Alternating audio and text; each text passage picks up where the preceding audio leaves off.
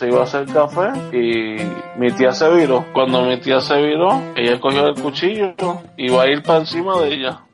Ahora, si me lo dicen, es en serio, o sea, yo hubiera preferido estar en coma 10 años. Abres los ojos y dices, güey, volví a la vida. Y dices, bueno, perdí 10 años porque estaba en coma, no por pendeja. Pero no, perdí 10 años por pendeja. No. Bienvenidos al podcast cucubano número 183. Esta semana tenemos una invitada que yo pensé que había estado el otro día aquí en el podcast y me he dado cuenta de que hace prácticamente un año que no había hablado con ella. Y quería hablar con ella porque ha tenido unas cosas que le han ocurrido en su vida eh, que quería contarme de ella. Eh, así que tenemos hoy con nosotros a la boricua fuera de la isla. Todo, el, todo el mundo sabe quién es la boricua fuera de la isla. ¿Cómo estás? Bien, gracias a Dios estoy súper bien, um, pero ahora eso va a cambiar un poco, vamos. En vez de boricua fuera de la isla, en las redes voy a poner soy Nicole Heredia porque siento que estoy hablando de demasiadas cosas. Pero como que estás hablando, ¿qué tiene que ver el hablar con que te hagas llamar Pues no, fuera no la sé, es que no es lo mismo hablar de algo relacionado a o de mi persona. de lo que Ah, que sí, sí, sí, que no es solamente el tema de Puerto Rico, sino que vas a hablar de ti y de otro montón de cosas. Exacto. Vaya. Las bueno. cosas van a cambiar. No, no, pero eso está bien. Eso, yo pienso que todo el mundo que tiene podcast, pues evoluciona. A mí me pasó lo mismo con, con aterrizar. Yo hablaba solamente de ateísmo y cuando me di cuenta que quería hablar de un montón de cosas que no tienen que ver con el tema, pues empecé a hacer otros podcasts y pues como que los dividí realmente. Eh, la razón por la que los dividí es porque pues hay personas que le interesa la música pero no le interesa la política, hay personas que le interesa el ateísmo pero no quieren, eh, no les- le interesan historias personales de la gente, sobre todo si tiene que ver con cosas sobrenaturales que ellos no creen. Y entonces pues yo los dividí, pero realmente uno podría hacer un podcast que tenga todo. Eh, y tú tenías, o sea, como que diferentes episodios, entonces como Jan de Sapiencia que tenía eh, pues historia de ultratumba, tenías el de Boricua fuera de la isla que tenían las entrevistas de personas que estaban fuera. O sea Fragmentos. que, que pues eran, tenía como divisiones, pero, pero sí, entonces ¿qué vas a hacer? ¿Vas a hacer un podcast nuevo entonces? ¿O Sí, vas a voy a hacer un podcast nuevo. Bueno, contando, no sé con qué diantres ya contar, pero espero que salga este mes porque ya estoy como estrésica, porque quiero que salga, quiero que salga y pues eh, han pasado un par de cosas por ahí, no ha salido, pero se va a llamar, eh, bueno, ya tiene nombre obviamente, El Diario 180.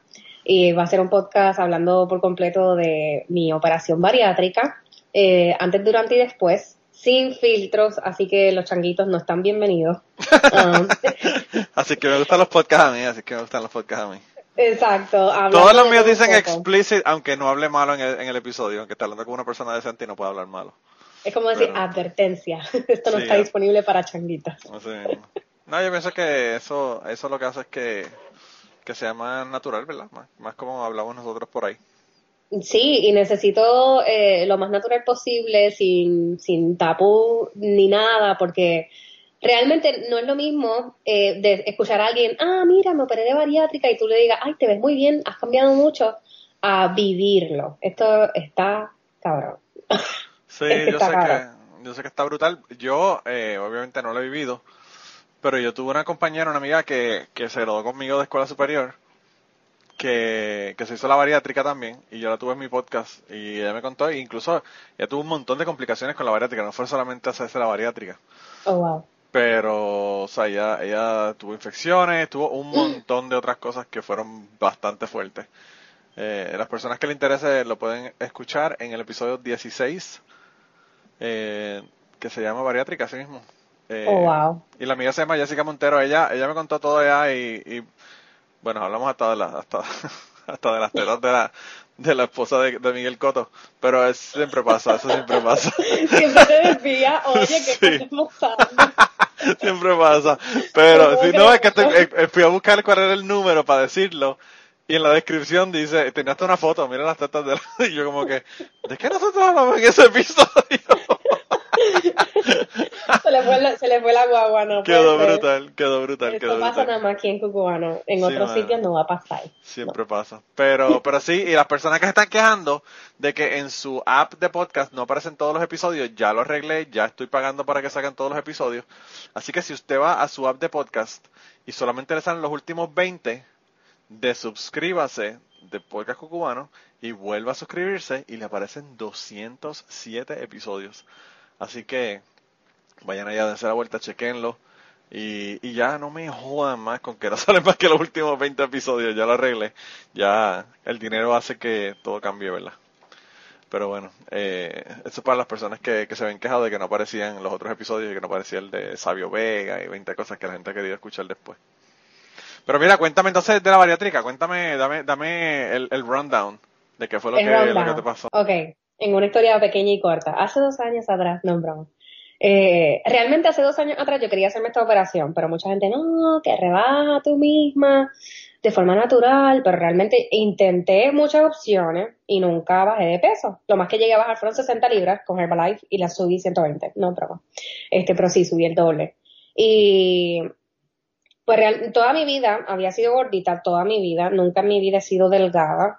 Desde que yo tengo como 6, 7 años siempre he sido llenita. Y pues existe una cantidad de, existía más bien una cantidad de complejos y problemas de autoestima que pues por supuesto uno las va trabajando, pero durante la, lo que son 16, 17 hasta los 19 años yo no podía vivir con el complejo de que yo era gordita y que la gente me lo decía y que yo tenía que hacer algo, etcétera, etcétera. Eh, hace dos años atrás empezaba a buscar o, todo lo que era información sobre la bariátrica, cómo, cómo hacerlo, qué cosas preguntar, qué, a dónde ir, etcétera. Pero, pues mucha gente me decía, no, Nicole, tú no debes hacer eso, tú no pesas tanto, pero realmente no te puedes dejar llevar por lo que tú ves, sino porque más bien la persona obviamente se tiene que hacer un estudio. Y cuando llego aquí a los Estados Unidos, eh, conozco a esta muchacha que se había operado y yo me percaté que se había operado porque ella comía súper poco cuando almorzábamos. Y yo decía, contra, esta, esta muchacha tiene, tiene que haberse operado. Yo le voy a preguntar. Y un día le dije, mira, yo tengo una curiosidad, yo, yo creo, no sé si te puedo preguntar, ¿verdad? Porque quizás es algo que no mucha gente quiere decir. Pero tú te operaste y me dijo, sí, yo me hice la bariátrica hace dos años y yo pesaba 347 libras y hoy día peso 120. Y yo, ¿qué? Wow, pues yo tengo que hacer algo así, aparte de que en verdad yo quería hacerlo.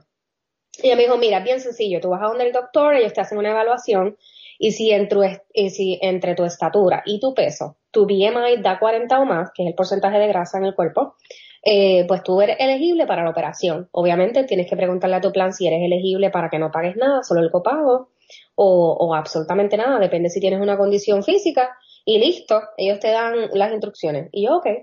Lo pensé como dos meses y fui a un lugar aquí en New Jersey que se llama New Jersey Bariatric Center y me hice la evaluación y calificaba. Pero eh, recuerdo que en ese momento cambié de trabajo, cambié de plan médico y mi segundo plan pues no, no entraba en esa oficina de New Jersey Bariatric Center. So tuve que cambiar de doctor y empecé a buscar otros doctores aquí también en New Jersey Nueva York este, en la búsqueda de un buen doctor, porque por supuesto uno no conoce mucho aquí.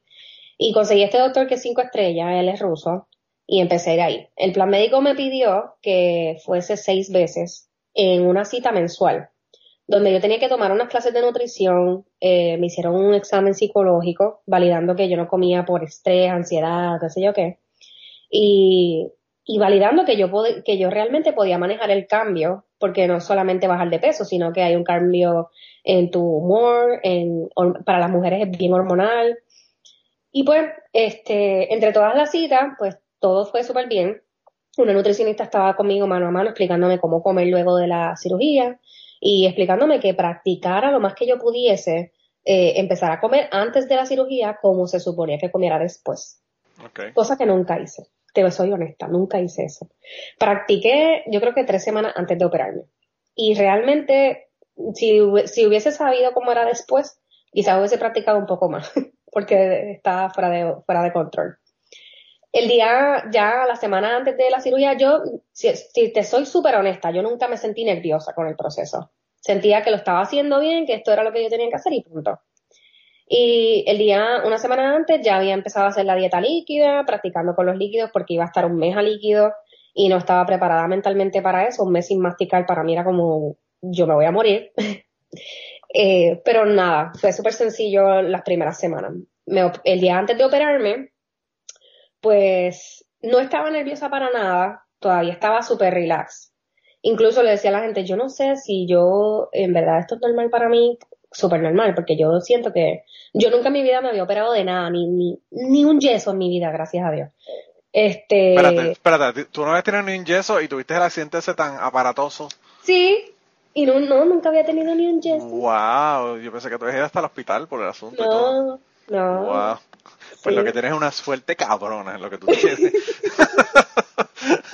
Porque este, ese accidente estuvo heavy. Feo, sí, feo.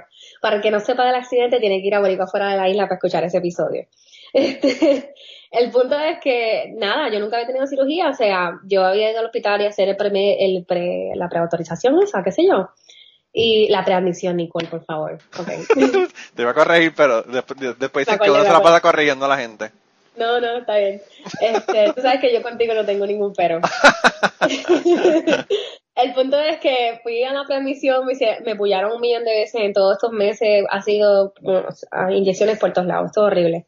Eso sí, lo único que no me gusta, porque a mí no me encanta que me saquen la sangre, pero este dimos pie con bola, así que estamos bien. Este, el día antes estaba súper relax, me, la doctora me había mandado a tomarme un laxante, empezamos por las historias ultratumba de esto.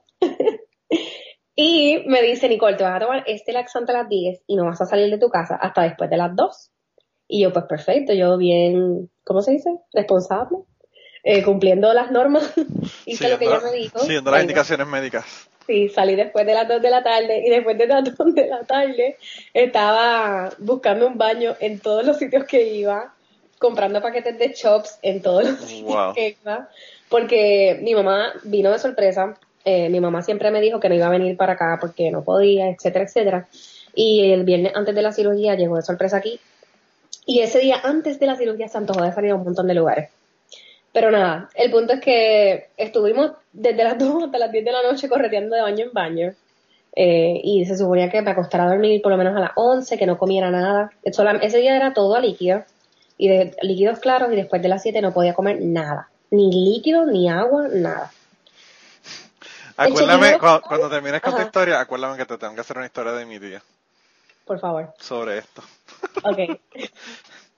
Ok, pues a las 5 de la mañana hicimos check-in en el hospital, porque me tocaba supuestamente a las 7.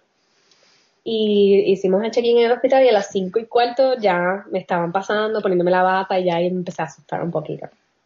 ya, ya sabías que ese era el point of no return. Ya era así, te, si te quitas aquí te jodiste. Sí, ya ahí no hay break, ya ahí no hay break. Pues ya con ellos, aquí yo no sabía, porque obviamente pues nunca me habían operado ni en Puerto Rico ni aquí. Yo no sabía que te ponen unas medias que aprietan las piernas hasta más no poder para mantener la circulación. Este, me pusieron una, como un blower por dentro de la sábana para mantenerme caliente porque el hospital, tú sabes que eso es un témpano sí, de hielo. Todos, todos son un témpano de hielo. Nos subieron al piso de la operación y nada, el doctor llegó, le explicó a mi mamá todo el proceso. Mi mamá no sabe nada de inglés, el doctor habla inglés con mez- mezcla de ruso, o sea, Me un desastre. eso, sí, eso Y pues ya tú sabes, con todo mi nerviosismo, yo traduciendo, mami, no te preocupes, no me van a matar, esto es solamente un momentito. Y mi mamá diciéndome, tú estás bien loca, yo no sé por qué tú estás haciendo esto, pero, pero nada, yo estaba segura de lo que iba. Y cuando ya la, la camilla va de camino a sala de operaciones, yo todavía estoy despierta, este, me presentaron al, anestesiólogo, a todo el mundo. Yo dije, si, es, si yo me muero por culpa de anestesia, este es el cabrón culpable. Ah, así que pendiente, yo le decía, no, no, pendiente a ese tipo, porque ese es el único que es culpable de cualquier cosa que pase. Este, me llevan de camino a la sala de operación y cuando entramos, este, estaban todos ahí como mirándome, yo asustada. Y la muchacha que me está ayudando me dice, tienes que estirar tus brazos. Cuando yo me doy cuenta que uno queda en la camilla de operación como crucificado, con los dos brazos así como una cruz, ahí fue que me empezó el nerviosismo. Porque yo dije, ¿cómo es posible que uno queda como que así crucificado y le amarran las manos a uno y todo?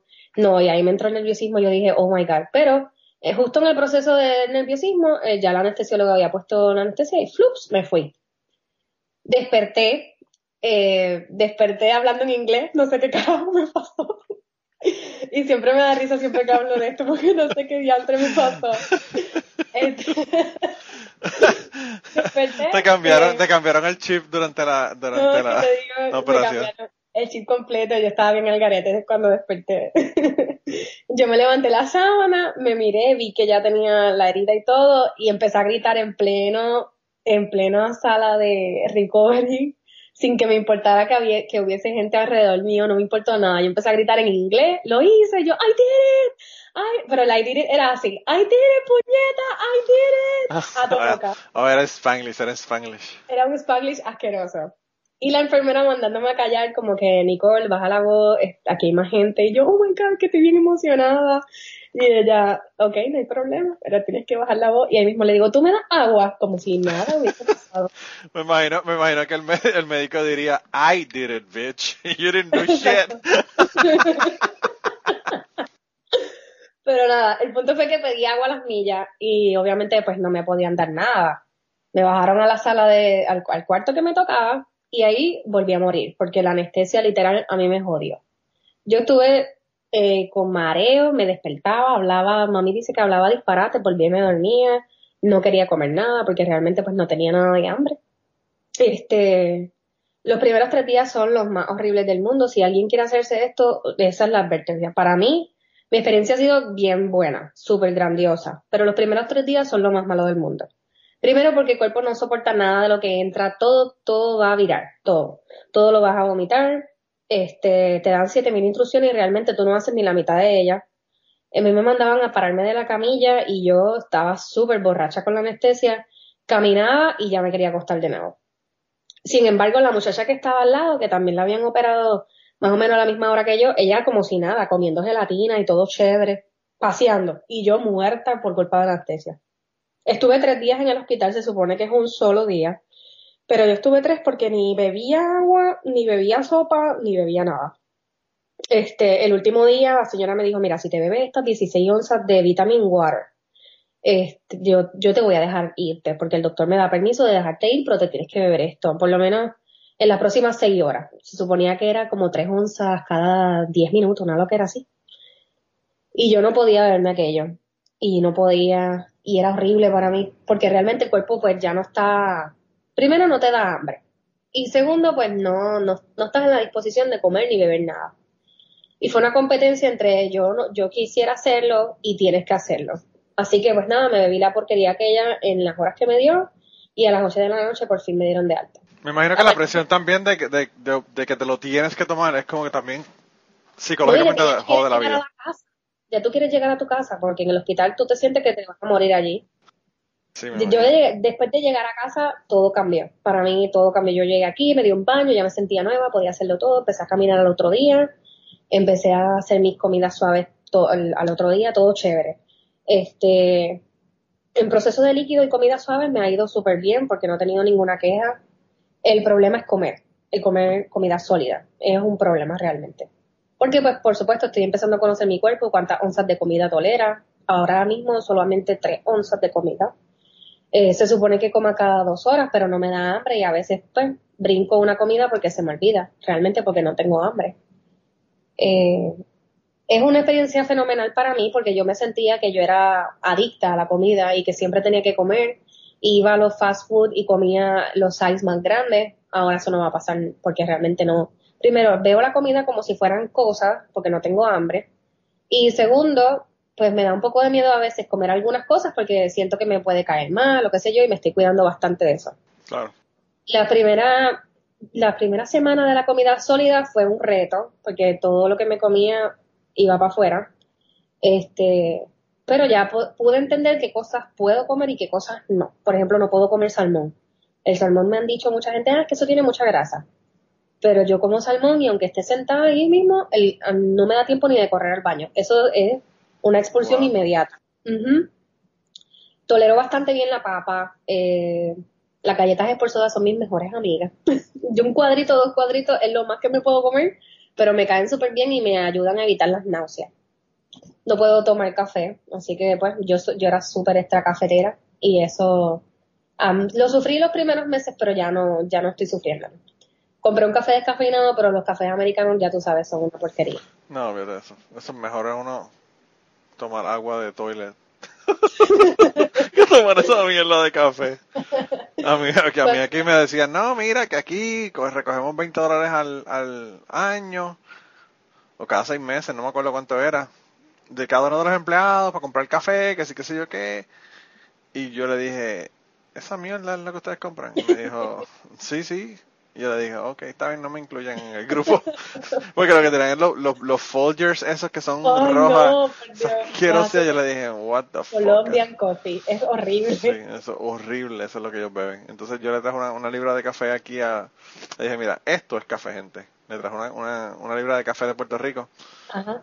y lo pusieron y uno se lo tomaron y le gustó. Los que toman Starbucks, ¿verdad? Que son cafés que son un poquito más fuertes. Pues le gustó, pero, pero lo, los que, lo que toman es Folgers. Uno de ellos me dijo, I'm, I'm sorry, pero, ¿verdad? Yo espero que no te ofendas, pero no puedo tomármelo. Y lo echó por el, por el fregadero para abajo. Oh my goodness. Y yo le digo, bueno, cuando no, yo le dije, no, lo que mi contestación fue, no te preocupes, cuando uno está acostumbrado a tomar mierda, no, no sabe lo que, no sabe lo que es algo bueno. Fue lo que yo le dije. Pero es verdad, o sea, tú te acostumbras a tomar una porquería, y cuando tomas algo bueno, como que dices, uy, qué cosa más horrible. Eso es como todo el chocolate, tú, te- tú estás acostumbrado a comer, a comer M&M, cuando te comes un, cho- un chocolate bien brutal de Godiva, dices como que diablo, esto como que too much, Sí. pero bueno. Pues la pregunta que me imagino que la gente que te va a escuchar se va a hacer es ¿cuántas libras lleva? Claro, esa, esa es la pregunta obligada. ¿Ya llevas cuánto? ¿Dos meses en el asunto? Desde, desde febrero 19. En febrero Más o menos, 18 pesaba 247 libras. Con, y mido 5'2, o sea, soy un tomate redondito. Tomate. Pero me estoy convirtiendo en un pepinillo. Bueno, ahí voy. Eh, ahora mismo estoy pesando 187, llevo 60 libras. Wow. O sea, casi a libra por día, literal. Sí, está Y el cambio es increíble. Más o menos, veo más todo- o menos como un gran danés, pero al revés. Un gran danés al revés. Sí, sí, porque con- yo, yo tengo dos gran danés y, y, cuan- y los gran danés, los primeros seis meses de vida duplican su peso todos los meses. Ok. Ah, ok, ya entendí. Y ya los seis meses pesan, pesan como 140 libras. Pero Wow. tú sabes, yo cuando, cuando yo recibí mi gran danés tenía seis semanas y pesaba 28 libras. Diantre. Para que tú tengas una idea de lo Sí, rápido. porque que mi gordita pesa 25 libras, Sofía pesa 25 libras. Yo me imagino, diantre, Pues, seis meses, seis semanas, Seis dices. semanas, sí. Oh, wow. y Recién medio. ese años. Y son sólidos. O sea, tú lo coges al hombro y es como coger un, un, un- como coger un bloque de cemento. Son Claro, todo claro. Bueno, que, que los médicos me dijeron, lo más importante de los grandanes es que no le des comida de popi.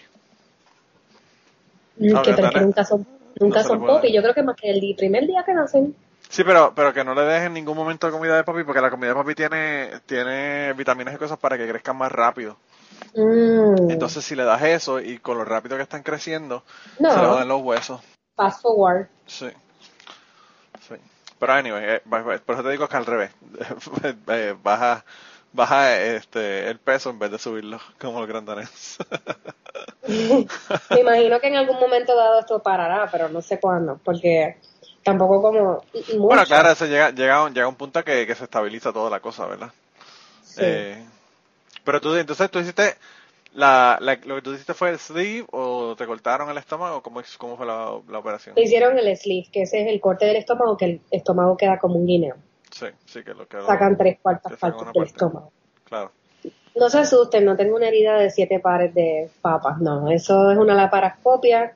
eh, hacen tres rayitas, por dos de ellas introducen una, por una de ellas introducen la cámara, por la otra introducen la grapadora, porque realmente no es un corte de lleno, sino una grapadora que va cortando la otra parte del estómago que sobra, y por el ombligo sacan el estómago, lo que tengo es una herida de como de una pulgada más o menos encima del ombligo. Y sabrás que eso se te desaparece probablemente. Oh, sí. Porque a mi esposa le hicieron la, una laparoscopia cuando tuvo el embarazo ectópico, que tuvieron que quitarle uno de los tubos, una de las trampas de falopio, y tú la miras y no se nota que tiene, ¿sabes? No se nota. Ahora mismo, si yo fuera a decir dónde fueron, yo no, no podría verla. O sea, que es bien, bien poquito, la- no, no es una cicatriz que, aunque sea una cicatriz de una, de una pulgada o algo así, no se, no se queda, no Sí. se ve. Es como la vesícula, si a alguien lo han operado de vesícula, es bastante similar a la operación de vesícula. Sí, lo mismo, lo mismo. Bueno, y ya en unos segundos continuamos con la conversación del día de hoy y las historias que nos están contando, pero quería eh, pedirles un favor. Lo más importante que les voy a pedir es que compartan este podcast, compartan en sus redes sociales, vayan a iTunes, déjenos un review si quieren para que las personas nos puedan encontrar en iTunes. Y si además de eso te gusta nuestro podcast, te gusta lo que hacemos y quieres apoyarnos, pues yo creo que la mejor forma de apoyarnos es ir a patreon.com slash cucubano y allí puedes hacer una donación ya sea mensual o de una sola vez para contribuir al podcast y tener acceso a un montón de contenido que no está en el podcast regular. Así que nada, ve, apóyanos y nada, regresamos con la conversación del día de hoy. Eh, pero sí, sí, está, está brutal, es súper súper interesante, sobre todo después de la operación, cuando te hacen la paroscopia. ok, vamos a ese tema, ese es el tema esencial, gente. Porque los puertorriqueños siempre terminamos hablando de algo, ¿verdad? Sí, ¿verdad? Hay, hay un tema obligado, un tema obligado. La laparoscopia, eh, en el proceso de la laparoscopia, no te rías, Nicole, este, le echan aire a uno para que la pared del estómago despegue y ellos puedan ver claramente lo que están haciendo ahí dentro. Eh, ¿Qué pasa? Que después que te operan, pues obviamente tú te quedas con ese aire adentro. Y pues son dos cosas, o sale por la boca o sale por el culo. Este, entonces, en el hospital, la enfermera y el doctor me decían, pero puja, y tienes que tirar pedos y, y tienes que erutar y no sé qué y no sé cuánto. Y yo, pero yo, yo sentía la presión del gas en mi pecho, pero no tenía ganas de hacer nada, porque no tenía ganas ni siquiera de pujar, ni de moverme, ni de hacer nada. Y pues lo que me decían es, o puja o camine, una de dos. Caminando se puede salir solo y pues ya tú sabes, caminando por todo el hospital, iba yo tirando pedos sin darme ni cuenta porque aquello salía solito. Y pues me imagino que, no sé, que en el proceso a todo el mundo le pasará esa cosa. Sí, eso le pasa a todo el mundo y, y como te digo, son gente que están acostumbrados a eso, que para ellos no es nada, pero para uno es el bochorno más grande del mundo. Ah, sí, para mí fue horrible. Cuando, cuando yo eh, me, hice la vasectomía, bueno, el bochorno más grande del mundo es que la, viene una enfermera y te, te lava y te pone betadina y toda la mierda y yo como que, ok. eh, imagínate. Más, por favor. Es como que a mí nunca me habían tocado mis partes en una de manera no sexual. y entonces él, ella de lo más casual hablando conmigo como si nada, ah, que esto, que lo otro, y yo como oh que... My ahí muriendo. sí, y ella, y ella sacándome las bolas por un roto de, de una, de una, tú sabes la, los, los, los eh, son como un papel que tiene plástico por un lado y papel por el otro para hacer las operaciones. Ajá. Pues tiene un rotito y te sacan las bolas por el rotito y ahí que te hacen la operación. Y ella como que poniéndome las bolas por el roto, por el hoyo negro, y yo como que, diablo, esto está cabrón. esto es... es horrible. Yo creo que una de las cosas más horribles es que, que te cuando te operan te, te dicen quítate todo. Todo. Y tú con la perse de que por favor que no se levante esto por ninguna parte, que se me va a ver todo aquí, no en broma. Sí. Entonces cuando, cuando me pusieron el abaniquito ese que te conté que da calor, se empezó a levantar la, la la bata. Estaba como, estaba como, como esta, como eh, Marilyn Monroe, con la falda. Y yo histérica, yo sin nada y con la falda volando, no, por Dios. Wow. Sí, sí, Es, un lío. Y la pendeja es esa, a mí me hicieron la vasectomía y yo decía, ¿para qué carajo me tengo que quitar la, t-shirt? O sea, ¿cuál es el asunto? Exacto, eso digo yo. Pero yo me imagino que el asunto es que, bueno, obviamente la t-shirt, la t-shirt te la tienes que quitar porque, pues, si pasa cualquier cosa, te tienen que llevar para una sala de emergencia o whatever, pues tú sabes, ya no tienes la ropa, ¿entiendes? pero imagínate un panty, dime tú, ¿qué puede hacer un panty en un proceso de emergencia? Nada. No, pero lo tienen que cortar como quiera para, no sé. Mm, no sé. A mí, me, a mí me estresó y eso no me gustó, pero ni modo. Ya a los chopes. sin, sin remedio, ¿verdad? Sin remedio. Ya enseñé a todo el mundo lo que vieron allá abajo. Suerte. por lo menos no te sacaron nada por un, por, un, por un roto de papel, chica. Pero por el lado amable, imagínate. Imagínate que te cogieron y te pusieron un papel y te sacaron las, las dos tetas por unos rotos en un papel. No está cabrón. Yo, lo digo señor, por favor, que no aparezca nunca en ninguna página de, de porno ni nada de esas cosas. en una. Tú sabes que ahora cualquier cosa te la puedes conseguir en internet. Puede que haya fetichismos de, de mujeres eh, mientras están haciendo operadas. Ay, ¿sabes? por Dios, me muero. y dice, esa es la Gente, no de la isla. No ningún search de esa madre porque no puede ser. No, y con el, y con el, con el doctor Russo, olvídate que lo más seguro, eso, eso Ay, definitivamente que está en el, en el dark web. Por, Se acabó la historia. Ya. Mira, la historia que te iba a hacer de mi tía es que, que mi tía una vez se tenía que hacer una, una endoscopía, ¿verdad? Entonces, pues es la misma mierda, te dicen, la misma mierda literalmente. Eh, te dicen, pues vas a tener que hacer esto, lo otro, eh, no puedes comer después de cierta hora, te vas a tomar una mierda ahí porque te hace que te den diarreas para que tengas que ir al baño y limpiarte para poder hacer la endoscopía. Y, y, le- y le dijeron, tienes este supositorio y te tienes que poner este supositorio cuando te vayas a dormir en la noche antes. Y ella, pues perfecto. Y mi tía, tú le dices a ella, tienes que estar a las 5 de la mañana en el aeropuerto y ella llega a las 4. Porque ya todo es, tiene que estar todo preparado, ella se pone nerviosa y ella tiene que estar todo bajo control. Dicen, viene huracán, ella tiene que tener galones y galones y galones y galones de agua un mes antes. Eh, ella es así para todo. Entonces, pues ella dice que se, se- eh, comió lo último que se iba a comer, se tomó la vaina esa para, para limpiarse, que es ella que sabía mierda. Y... Eso, y- eso sabe a carajo. Es como agua de playa con un poquito de limón. Oh, qué horrible. Yo no quiero ni, yo no quiero ni agua de playa que la gente mea, porque si no, no. Está cabrón. No, y la pendeja es que camino que todos andaremos, porque después de los 50 años las endoscopias son para todo el mundo, o sea, no hay break. Eso ahí no hay nadie que se salve de esa mierda. Pero a nivel, el caso fue que entonces ella se puso una bata, se bañó, se puso una bata, y como ella estaba preocupada que se le olvidara el supositorio, se puso el supositorio en el bolsillo de la bata. ¿Qué? Y ella caminando para arriba y para abajo, para arriba y para abajo, con el, con el supositorio en la, en, el bolsillo de la bata. Y entonces ella dice que cuando llega el momento que se iba a acostar, que se tenía que poner el supositorio, obviamente los supositorios tú tienes que ponerlo en la nevera para que esté en frío y se mantenga la Ajá. forma del supositorio. Ella dice que cuando la abrió, parecía eh, vaselina, se había derretido Se por el calor del cuerpo de ella, obviamente. Entonces ella dijo, ¿y qué carajo hago ahora? Porque, o sea, no tengo supositorio para ponérmelo. Y entonces ella dice, pues, yo lo que hice fue que me lo unté como una crema en el culo y le dije, culo, huele. Te juro que ella me contaba eso y Oh, yo me meaba de la, yo lloraba de la risa. Cuando ella me contaba, yo dije, pues yo me lo puse en el culo como una crema y dije, culo, huele. Y pues, adiós que reparta suerte, me dice. y nada, se hizo la, la vaina y salió todo bien.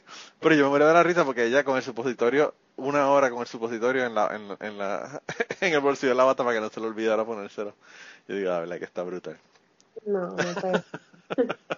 mi Dios loca, mi Dios de verdad que tiene unas historias de doctores que yo digo, diablo, está cabrón. Me hizo una historia, el otro día estaba hablando con ella porque se hizo una, una operación de catarata Y... Mi mamá se hizo eso el año pasado. Sí, y mi otra tía también, la- se las hicieron las dos el mismo día, una detrás de la otra, ¿verdad? Y me hizo unos de, unas de cuentos de esa operación de catarata que yo me moría de la risa y cuando fui a chequear yo pensé que estaba grabando la llamada para ponerla en Patreon y se jodió, no se grabó, así que... pero yo te Ay, no, vas yo a tener que volver a sacarle el tema. Sí, porque ella, ella, ella me dice que formó un jabolú porque ella eh, estaba desde las 7 en una camilla esperando para, para la operación y la operaron a la una de la tarde. Oh Y ella dice que a mitad de le dijo, mira, ponme en un cuarto, haz algo porque esto está cabrón, aquí estar esperando en el pasillo como un anormal, con un frío cabrón. Mm. Y se le emperró a, la- a, la- a las enfermeras. Y entonces, pues tú sabes, me contó toda esa pelea que tuvo con las enfermeras y toda la vaina. Y mi otra tía me dice que se abochornó porque cuando ella le preguntaron de, de la, ella dice que fue al médico para la, para la visita inicial y el médico le dijo que cuando había sido la última vez que había ido al médico, mi tía, la mayor, hermana mayor de mi papá, nunca ha ido al médico. Nunca, cero. La primera vez que fue fue ese día para hacerse la, el chequeo de las cataratas y, la que y lo que tenía, ¿verdad? Y entonces ella me dice, pues a mí me dio un bochorno decirle que yo nunca había ido al médico. y yo le dije, yo le dije al médico que fue la primera, vez- que esa era la primera vez que iba al médico y el médico miró a, a mi hermana eh, y le dijo, oye, pues está muy saludable. Pero Como a mí me preguntan a mí acá que si tengo un médico primario y no tengo ningún médico primario. Sí, yo tengo uno porque como los nenes eh, tenías que tener uno para cuando los nenes nacieron, pues lo que hicimos fue que era un médico de familia, todos vamos al mismo médico. Mm. Eh, y entonces pues siempre le digo lo mismo. La ventaja es que ahora nosotros nos hacen chequeos aquí anuales en el trabajo. Mm. Y ahora el médico es el el- mi médico es el que está haciendo los chequeos aquí anuales, así que yo como que qué chévere. Ya no tengo que llevarle resultados ni nada, él todo lo tiene ahí ya disponible. Más fácil. Sí, sí. Chica, pero 60 libras en dos meses, eso está cabrón. Es demasiado. Uf. No se crean que es solo falta de comer, sino que hago ejercicio, estoy caminando, estoy Sí, pero además de eso, o sea, me imagino que te mañana. sientes como, como otra persona ya. Oh, sí, ya. Porque, o sea, Y la ropa que me queda grande la celebro y me la pongo como quiera, pero la celebro. Yo, ay, mira, este pantalón no me servía. chica, pero imagínate, tú ponte a pensar las personas que no, que no hemos experimentado esa, esa, eh, esa cirugía, ¿verdad? Imagínate tú caminar con 20, con una, una pesa de 20 libras en la mano y ponerla en el piso y caminar sin ella. Y la diferencia que eso tiene que ser. Imagínate 60 en vez de 20. Sí, es un montón. Eh, me imagino que te sientes que puedes correr un maratón ya. Sí. Y eso, por ejemplo, donde yo vivo hay muchas cuestas. Es, es bien alto. Y Sí. no, cuando estaba, obviamente antes de operarme, pues no podía caminar por ahí sin estar como un perrito y ser reguero. Sí. Y el domingo mm, dije, me voy a ir a caminar por aquí, porque siempre camino, pero obviamente en contra de subir. Para no pasar trabajo, porque pues, soy más vaga. En contra, en contra de subir como el que dice bajando. Como quien dice bajando. Exacto. Entonces, pues el domingo dije, ay, me voy a tirar la misión de subir para allá a ver si me, a ver si me va bien. Y subí tranquila, cero ojita, y yo, oh my god, esto cambia, esto cambia. es brutal, Sí, brutal. me siento más flexible. um, ahora me siento como en una sola silla, me puedo sentar como un indio. Nunca lo había hecho antes, me siento tan especial. No, deja, deja Sí. que vayas a Puerto Rico en esos asientos microscópicos que te tienen en los aviones. Te vas a sentir que, que estás ahí en, en primera Gracias, que la clase. última vez sentía que no cabía en ese asiento, coño. No, pero es Este, que, es que yo, yo tampoco siento que, que quepo. Está, está brutal. Realmente no solamente es el espacio hacia los lados, sino que eh, sientes que tiene las rodillas encima del, del asiento del frente también. Sí, Eh, son horribles. Es una mierda, de verdad que es- Nunca había podido cruzar la pierna, como las nenas así normal, ¿verdad? Tú sabes, las flaquitas. Como la flaquita, la flaquita. pues ya puedo cruzar la pierna. Wow. No, es, en cierto modo es un vacilón para mí porque obviamente nunca había podido hacerlo. Y obviamente, y luego otra cosa es que yo era como la típica ridícula que guarda esa ropa, ay voy a guardar este pantalón, algún día me va a servir, ¿ves? Este, obviamente sin esperanza porque no, nunca en mi vida había planificado la cirugía al 100%. Claro. Pero ya cuando ya la cirugía, yo tenía fecha y todo, yo decía, diantre, voy a dejar esto aquí porque me lo voy a poder poner después. Sí, y es- pues, es lo y pues sí. Ya la primera, tenía una blusa que había comprado hace, uff, como, yo no sé, en 2010. Y me la había puesto quizás una vez y no me había servido más nada. Y me la pude poner y yo, oh, mira para allá, qué chévere se siente esto. Es bueno, es una experiencia bien cool. Sí, no, y lo, lo bueno realmente es que realmente no tuviste complicaciones ni nada en la cirugía. Tú sabes Gracias que, a Dios. que a veces, a veces uno puede tener hermanos. Yo te digo, la, la historia que me contó esta chica, eh, uff, ella, ella de verdad que se vio bien, bien mal. Ella se vio a nivel de que dijeron, esta muchacha pueden liarla realmente. Mm. Eh, Yo sigo mucho las instrucciones, me, eh, de verdad, el, ah, ¿cómo se dice? El después. Nicole está pensando en inglés, un- Nicole, deja de estar pensando en inglés. El después. Después de es una batalla, es una batalla que vas a perder, Sí, porque mientras Eh, más tiempo estemos acá, peor es el asunto. más inglés, sí. Sí. Este, después de cirugía, uno tiene que beber demasiadas pastillas y para que, para las personas que no saben esto, eh, una de las pastillas es del estómago, que no sé, el Prilosec, eso es para el estómago, para aliviar gases, qué sé yo. Sí. Eso es diario, una diaria por seis meses. Eh, después de la cirugía, un mes después de cirugía, empieza una pastilla que no me acuerdo el nombre ahora, pero es una pastilla para riñón. Esa pastilla para evitar que te dé piedra. Por eso es que te quitan la cafeína los primeros meses. Y esa pastilla también es como por tres meses después de cirugía. Después de. Y todos los días me tengo que beber esas dos pastillas con dos pastillas de calcio, dos Wow. gomis de B12 y otros dos gomis de vitamina D3. Duro- por la mañana me tengo que comer una, porque los compré en gomitas, claro, porque esta que está aquí, tanta pepana que ver. Um, es como una banana. ¿Tú te acuerdas de las bananas puertorriqueñas que eran venían Sí. en, un, cua- en un cubito? Pues esa Sí. madre de By the way, by the way, ¿por qué carajo le dicen bananas si habían de uva Y No sabor. sé, la banana era famosa. Eso para la gente normal se llama now and later.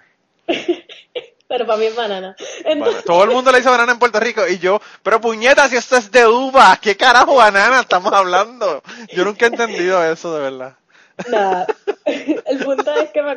Me acabas de, de agarrar por los pelos y me tiraste a 1990 y whatever. Te tiré para atrás bastante, lo sí, sé. mano, bien bruto con las bananas. Yo ni me acordaba de las bananas. Pues si te, si- es que si te retrato mis multivitaminas, eso mismo son bananas y vienen en pacas igual y todo. Una cosa Sí. entre verdad, pero son de cherry. Pero, ¿Ves lo que te digo? De pero de cherry. Pues sí, pues sí. Eh, pues son una por la mañana y una por la tarde. Es un reguero de pastillas. Entonces, Yo te digo una pues, cosa, obviamente- yo no sé cuál es el asunto de los gummies y las vitaminas. Eso es la cosa más asquerosa del mundo. Sí, pero yo prefiero pues, tomarme mm, las pastillas. ¿Qué te digo? Ya estoy buscando otra opción aparte de la gomi, porque ya estoy harta de la gomita esa. Pero en conseguí, conseguí ayer unos parchos y mucha gente que se ha operado de bariátrica, que tienen grupos en Facebook, qué sé yo, obviamente me entré a todo eso para ver más información y qué sé yo, y las dudas y preguntas y todo ese reguero, pues. Obvia, una de las dudas más grandes, y pues volvemos al tema de hace como cinco minutos atrás, Sí. es que la primera vez que te toca ir al baño es horrible. Es horrible. Y tú no sabes si en verdad quieres ir al baño o no quieres ir al baño o qué está pasando con tu cuerpo porque pues tú estás, la primera vez que me tocó yo estaba líquido y yo decía, pero ¿cómo es posible que mi cuerpo esté haciendo una digestión con algo sólido si yo estoy a Claro. puro líquido? Sí. Estuve como una hora en el baño, sufriendo porque no me atreví a hacer nada. Y pues, gracias a Dios, y siempre que, siempre que hablo de este tema, se, le doy gracias a esa muchacha porque hay una muchacha que me sigue gracias al podcast, este, se llama Cristania, y ella se operó hace tres años, yo creo. Y desde el momento en que ella me empezó a seguir, me dijo, Nicole, yo me operé y si tú tienes dudas o preguntas sin filtro, me dejas saber. Y yo, ok. Un día le dije, ¿te puedo hacer una pregunta? Y Es una pregunta incómoda pero tengo que hacérsela a alguien, nadie me, nadie no me atrevía a hacérsela a alguien más, nadie me contestaba tampoco los mensajes yo, La pregunta que le voy a hacer es, ¿te sacaron video a ti pa- cuando te estaban haciendo la operación? para ponerlo en el dark web. no le dije, Porque el médico tenía un camcorder en la esquina. Yo no sé qué estaba No, haciendo realmente. Manolo. Diantre.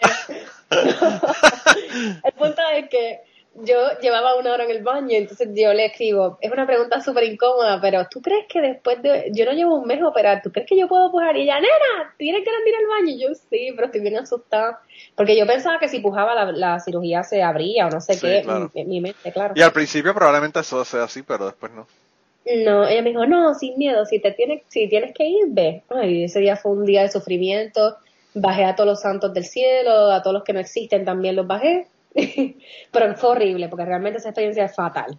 Pero el, se resuelve bebiendo agua, lo que pasa es que está que está aquí, el agua le da náusea. Y pues tengo que beber agua, pero con cristal y cosas así. Y porque tú te da náuseas el agua. Me da náusea, después de que me operaron me da náusea, no la tolero, no la Ah, puedo ni- después que te operaron, ok. Sí, después. Wow. Ujú. Hay muchas cosas que cambian. Hay, no soportas el olor de la comida. Cosas que te gustaban antes no te van a gustar. Por ejemplo, a mí me encanta el chocolate. Eso no hay quien me lo cambie. Este, pero, por ejemplo, no, no tolero el M&M ahora. Puedo quizá un Hershey, pero poquito, quizás, no un montón. El sábado me di un gustito, porque tampoco es que voy- me voy a descontrolar, claro. Y me compré un mantecado. Y obviamente todo lo compro pequeñito, porque no me como ni una tercera parte de las cosas que compro. El problema del Compro- mantecado es el mismo problema que tiene el popcorn. ¿Cuál? Que tú compras uno y te dicen, mira, por 7 centavos más te damos el doble. y tú como que, pues coño, 7 centavos más y te lo Eso compras no más. está. Y después, Pero y por porque- 8 te damos el gigante con free, con free refills para que lo llenes tres veces, tú sabes. Sí, porque tú, tú vas a, qué sé yo, tú vas a Dairy Queen o vas a cualquiera de estos lugares, eh, Culver's que tienen helado y el primero te vale 3 dólares, el segundo Claro. 3.17, el tercero 3.29 y tú como que, nieta, pues me compró el grande, imagínate. No, no, no. No, ya, ya eso no. O sea, al principio me servía el plato como gordita, normal, porque seguía pensando que me podía comer toda esa comida, pero ya no. Ya ni, ni siquiera hago el más mínimo esfuerzo por gastar más dinero por agrandar el combo. Porque Bueno, el no problema es que puedo. físicamente no puedes, claro, físicamente no puedes estar botando comida realmente. No, pero mentalmente si, si, si pudiera me iba a un buffet ahora mismo y me hartaba, pero eso me- obviamente la mentalidad de uno porque tienes que hacer el switch sí o sí. Claro. Sabes que vas al café y no te lo vas a comer porque no puedes, te va te va a dar un dolor increíble. Aunque te digo, Manolo, hay gente que se ha operado y ha vuelto a ser gordito. Ah, no, yo yo tengo un compañero que sí, o compañero no, una persona que viene aquí que trabaja, que trabaja buscando productos y, y él tiene, él guía camiones, que se hizo ¿cómo bariátrica y a los dos años estaba igual. No puedo creerlo, yo digo, ¿cómo lo hacen? Porque yo como un poquitito de más y siento que me voy a morir del dolor. Y este, y un este hombre, te digo, estaba al- en el punto de que él tenía que dormir en un recliner, porque no podía dormir en la cama, Wow. porque no podía respirar bien. Imagínate.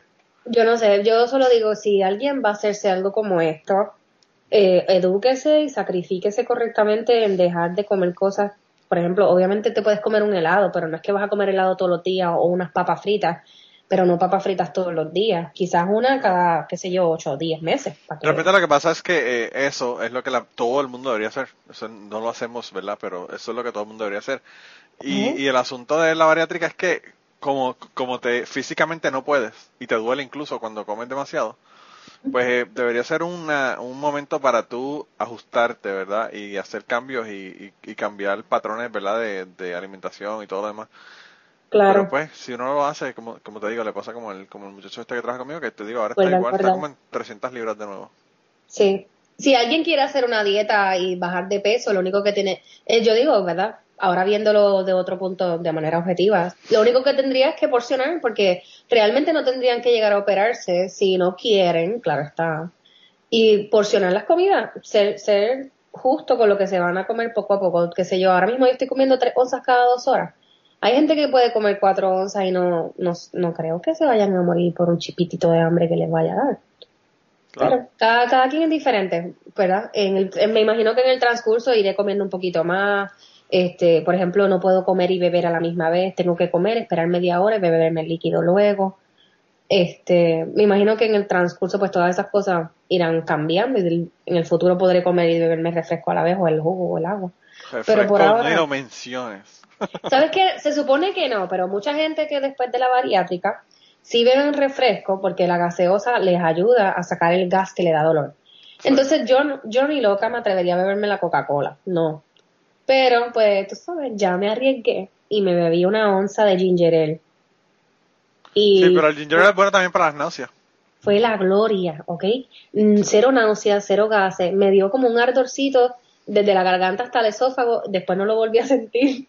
Y yo dije, diantres, cuando me sienta así bien, bien, porque obviamente en un momento dado tú te sientes como mal de, tan, de, de tanta náusea y tanto reguero. Sí. Aparte de que yo me enfermé en este tiempo, hace como un mes atrás estuve una semana y media enferma, tenía las defensas bajitas y todo lo que había por ahí lo recogí. Pero con el ginger ale me mejoró eso del gas. Y yo, El "Mm, ginger ya". ale es, es mágico, yo te digo porque mi esposa, mi esposa tuvo eh, morning sickness con los tres.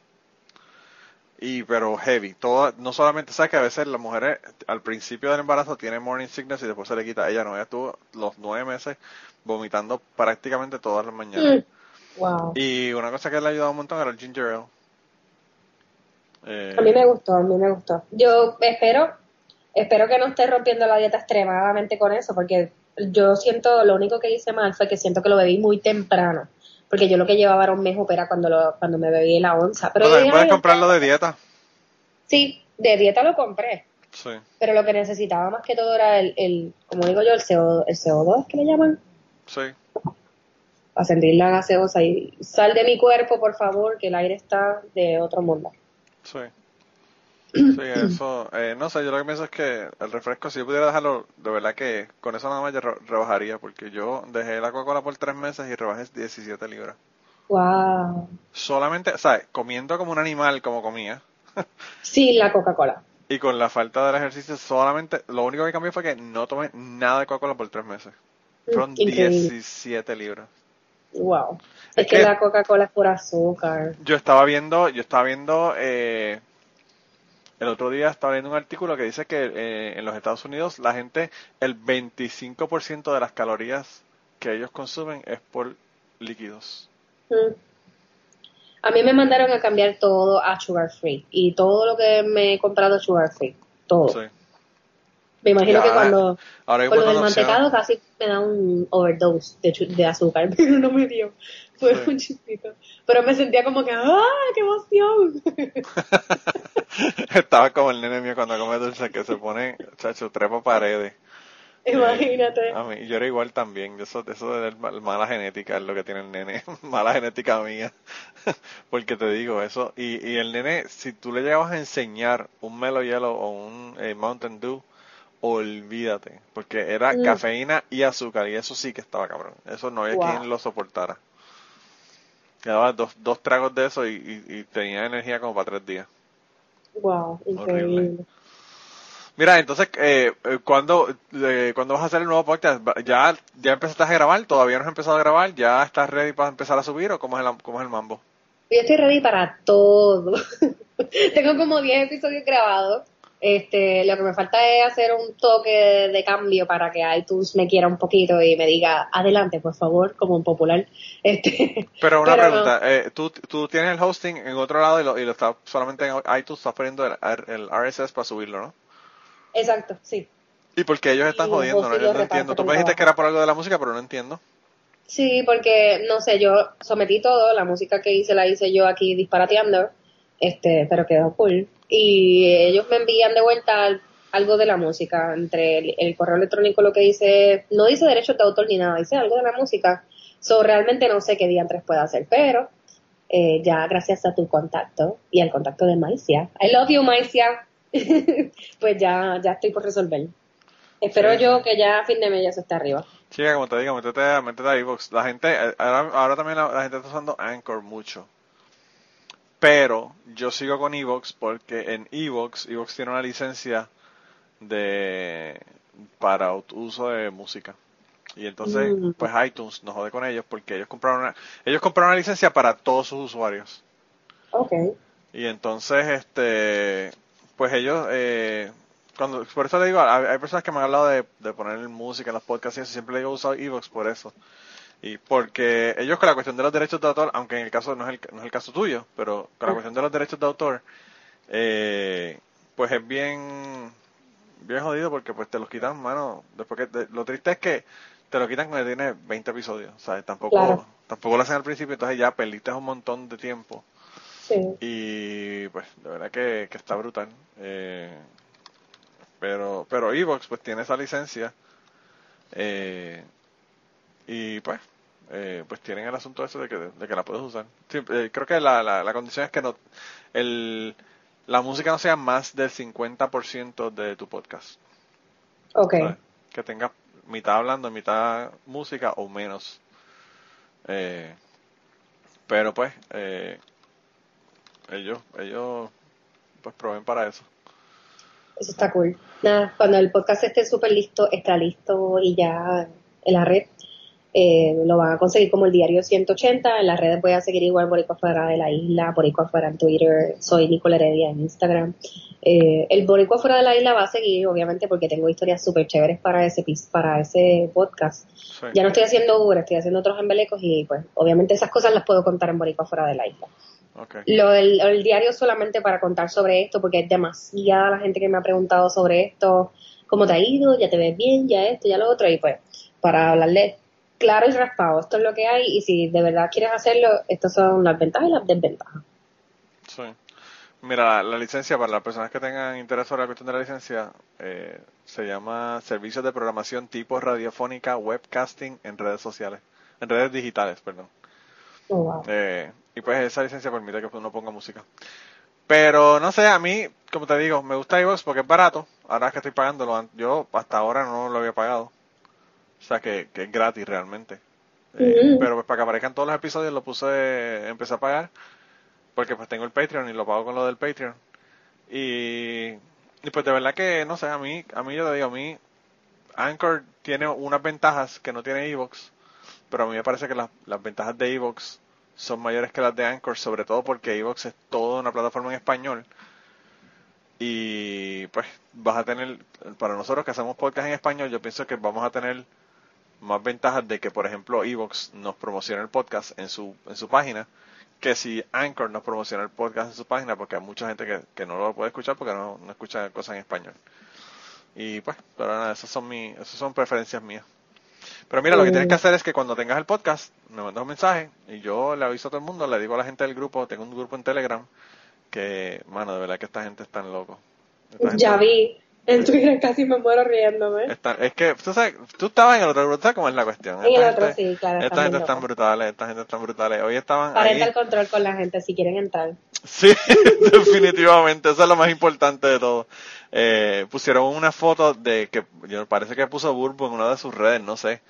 Y ella estaba como que un traje de baño en, un, en uno de estos toros mecánicos. Ok. Y entonces ponen la foto y dicen, miren la cara de los tipos, mano. Tú ves en esa foto y esa cara de sátiros que tienen todos los tipos que están mirando a ella y trepa. y pusieron la, cara de uno de los tipos eh, y, dijeron violación en 3, 2, 1. Porque, mano, de verdad que el tipo lo que, parec- lo que parecía era que se la quería comer con los ojos. Eh, pero pues sí, esta gente tan locos, de verdad que la paso brutal. El único problema es que a veces tú te levantas y tienes 300 mensajes, pero pues eso es parte Pero de eso, es un detallito nada más. eso es parte de la vida, ¿verdad? Eso es parte de la vida. Claro. Eh, pero mira, chica, eh, ya estamos casi llegando al final. De verdad que me alegro un montón hablar contigo. Quería hablar contigo, pero quería que pasaras toda la parte más difícil del principio, ¿verdad? Y por eso te contacté recientemente y no antes. Gracias. Eh, para que me contaras, porque, pues, como te digo, yo había tenido la historia de, de Jessica y la tuya me parecía que era una historia mucho, mucho mejor, ¿verdad? No, no tan trágica como la de ella. Claro. Eh, y pues hay que, hay que darle las dos, ¿verdad? Las dos versiones también para que la gente no se asusten y creen que todas las bariátricas son terribles. no, no eh, todas son malas. Eh, y, y pues nada, como ya le dijiste a la gente que te sigan en Instagram.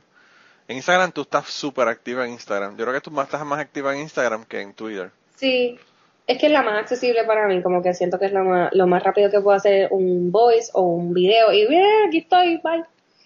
O una foto. Así sí, que, en Twitter es muy poquito porque tú sabes que Twitter es mi enemigo, que yo no lo entiendo, que lo abrí gracias a vos y a Maicia. Pero ahí vamos. bueno, pero has conseguido, has conseguido seguidores a través de Twitter. Oh, sí, claro. Pues eso es la que, eso es lo importante. Y hay un seguidor en Twitter que dice que tengo una voz sexy y yo, ¿cómo? Eh, ¿Qué tú rayos, tumbando cabezas. No, yo, yo no tengo una voz sexy, pero para nada. Tú lo que le tienes que decir, deja que tú me veas cuando termine de rebajarte hasta el libro para que tú veas. Eh, Dame un chancecito hasta diciembre, bebé. Ya, no, te voy, no te voy a hacer ni caso, no te voy a hacer ni caso. Voy a estar modelando para Victoria's Secrets y, y te voy a mirar así con desdén, como que, ay, mira esa, la, Como el la bebé plebe, dice, la plebe no me allá. hagas caso ahora. No me hagas caso cuando el gym haga efecto. Así mismo, así mismo. Si no me quieres ahora, tampoco me quieres después. Wow, wow. Pero sí. Eh, pero Gracias, sí, sí, eso es Twitter. bueno que, eso es bueno que están llegando los admiradores, los admiradores. Este, el problema es que no vaya a ser un tipo que sea, que viva en Indonesia. No, por favor, no. y tú como Cuando que yo veo Gran Bretaña, yo te bloqueo. Sí, sí, sí, ya, eh, mira a ver cuánta distancia hay, si son más de 50 millas ya no, ya no vale la pena. No, ya bye. No, Sí. no te voy a poder contar. Mira, la otra cosa que me gustó un montón fue el video que vi de tu mamá que te dio una sorpresa. El otro día, Ah. llegó, al- llegó al trabajo.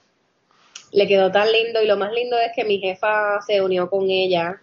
Mi jefa es de Colombia, ella es súper buena gente, en verdad. Yo la adoro. No creo que renuncie al banco solo por ella. Si ella se va, me voy yo. Se van las Eh, dos. y me cogió de sorpresa, me escondieron en, en un área y yo no la vi ni entrar siquiera. Y cuando ella me llama y me dice, Nicole, tienes un cliente ahí que está bien, necesita, necesita algo urgente. Y yo, estuve, yo asustada, y dije, o me va a regañar o en verdad el cliente está mal. Y cuando me lleva así a la salita que está escondida en la sucursal, ella que está ahí, yo, ¡ay, casi me muero! Y nada más llevaba un mes sin verla, o sea, no es que tampoco lleva un año, pero mami y yo somos uña y mugre, o sea. No, pero no en- solamente eso, puede ser dos semanas, pero pues la sorpresa de que, de que está ahí, tú sabes, Sí. está brutal. Y yo creo que yo estaba, en cierto modo, estaba intranquila con el proceso porque decía que ella no iba a estar, pero cuando ya yo la vi aquí, yo, ya se fue todo el miedo, olvídate. Mami está aquí, mami resuelve. Estuvo dos Sí. semanas y no le gusta el frío, pero pues, estaba bien feliz yo de que estuviese aquí. Yo, a mí me dio sentimiento cuando lo vi.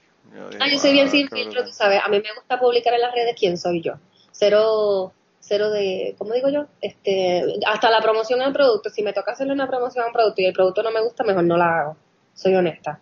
Por Sí, ejemplo, es- realmente es verdad, eso, eso yo pienso que la integridad de uno es lo único que uno tiene. Sí, la honestidad es, es importantísima, y más en las redes que hoy día hay tanta gente que, ay, hola, compra este producto que es buenísimo, y cuando tú lo compras se te cae el pelo. No jodas. Eso te con el pelo. Qué drástico. Tú sabes que ahí en el grupo de Telegram también pusieron una foto eh, de quién rayos es esta muchacha. Es una, una modelo de Puerto Rico me parece que es ella no sé quién es realmente yo de Puerto Rico estoy tan llevo tan, tanto tiempo acá que no sé pero es la pusieron hoy que está promocionando un papel de toilet. De toilet sí. Oh my god bebé Maldonado. Bebé Maldonado sí ahí estoy viendo la foto. Un papel de toilet que se le rompe a la gente en las manos. No. Pero tú viste los, los, los comentarios que le pusieron. Sí los vi los vi. Me pusieron una lista de comentarios eh, para que tenga una, para una muestra es un botón. Los que quieran ver esto, entren al grupo de Telegram. Eh, uno de los mensajes que vieron, esas nalgas que tú tienes, tú no le pasas ese papel. No te vas a poder poner un gistro porque te lo va a dejar más guayado que el disco de merengue de los 80. Te digo la gente, bueno, la verdad, dice, el papelito porque no. Otro le escribió, otro escribió, si te quieres cagar la mano, ese es el papel indicado. Sí, porque dicen que se rompe. Yo leí los, comentarios y casi me muero. yo te digo que me muero de la risa. Gente, cosas que no ven en el grupo de Telegram. Yo, yo ni sabía, o sea, yo escuchaba al bebé Maldonado, pero no sabía que estaba promocionando el papel de inodoro hasta ahora. tengan claro, tengan claro que el grupo de Instagram, de, perdón, de Telegram tiene demasiada gente puertorriqueña, pero fuera de la isla, y ellos están al día, más al día que el que vive en la isla. No, bien brutal, bien, la mayoría, eh, pues, bueno, y, la, y, la, y tiene gente de otros lados, porque tiene catástrofe que está perdida la mitad del tiempo, porque entre la jerga de nosotros boricuas y las referencias a, gente de Puerto Rico y todo, como que a veces se pierde un poco. Pero necesitamos más gente de, Latinoamérica para que, para que se, diversifique, para que se diversifique la cosa, tú sabes. Pero sí, pues sí, chicas, de verdad que nada, aquí entonces lo dejamos, de verdad que estamos esperando el podcast nuevo. ¿El podcast va a salir en el mismo feed o vas a tener un feed diferente? No, va a tener un feed diferente, pero ya les ah, anunciaré pues. por todas las, las mismas redes o sea, el mismo blog, por el mismo Instagram, por el mismo Twitter, les voy a anunciar ese nuevo podcast. Bueno, y me mandas un mensaje y yo, yo le doy retweet y toda la cosa para que la gente se entere de que tienes el podcast ese nuevo. Claro, gracias. Eh, y ojalá y, y tú no sigas robando la vida, tú sabes. Sí, por favor. Está cabrón. Eh, eh, yo creo que esa es otra de las ventajas de Evox también, que Evox, Evox, yo, el, el podcast eh, cucubano, cuando lo fui a subir, por alguna razón no podía subirlo, no podía subirlo, no me estaba aceptando el feed y yo le mandé un mensaje a la gente de Evox y el mensaje de respuesta ni siquiera fue una pregunta ni nada, me dijeron, mira, ya te subimos el podcast, está arriba y ya este es el link. Y yo como que anda para el carajo, esta gente son brutales y eso es cuando no le estaba pagando dinero todavía. Hmm. Así que te ayudan un montón. Eh, pero nada, gente, la semana entonces que viene nos vemos, seguimos con, la, con las conversaciones interesantes. Mándale un mensaje por allá de cariño a, a, Nicole eh, en las redes sociales y ya ustedes saben dónde encontrarnos y dónde encontrarla a ella. Así que dense la vuelta por allá. Si tienen dudas pueden ir a cucubanopod.com y ahí le vamos a poner todas las redes sociales y todo para que la puedan seguir. Y a ti, de verdad que sigue para adelante, chica. Tú sabes que del, de los de los eh, cobardes no se ha escrito nada. No, gracias, gracias un millón por invitarme. Bueno, un abrazo. Y antes de terminar esta semana, queríamos darle las gracias a las personas que nos han ayudado con el podcast. Raúl Arnaiz nos hizo el logo y a Raúl eh, sus trabajos los consiguen en homedecomic.com. Así que dense la vuelta por allá y chequen los trabajos de, de Raúl que están brutales. Y la canción del podcast la canta Maida Belén con Rafi en la guitarra y Kike Domenech en el 4. Y eh, queremos dar las gracias también a ellos por haber permitido que nosotros usáramos la canción para el podcast. Si te gusta el podcast y quieres apoyarnos en el podcast, puedes ir a la página de Patreon de nosotros, que es patreon.com slash cucubano, y ahí puedes hacer aportaciones para el podcast y además de las personas que aporten eh, ahí para el podcast, le vamos a tener material adicional que no va a estar incluido en el podcast dentro de la página de Patreon. Así que dense la vuelta por allá y chequenlo. Gracias por habernos apoyado, gracias por recomendar el podcast, gracias por contarles a su abuela, a su tía, a su mamá y a sus amistades. Gracias por darnos follow en Twitter, porque tenemos muchas personas que nos escriben todas las semanas y queremos darle las gracias a ustedes también, porque sin ustedes realmente, pues para qué vamos a grabar el podcast. Y nada, con eso los dejamos, se cuidan un montón y nos vemos prontito.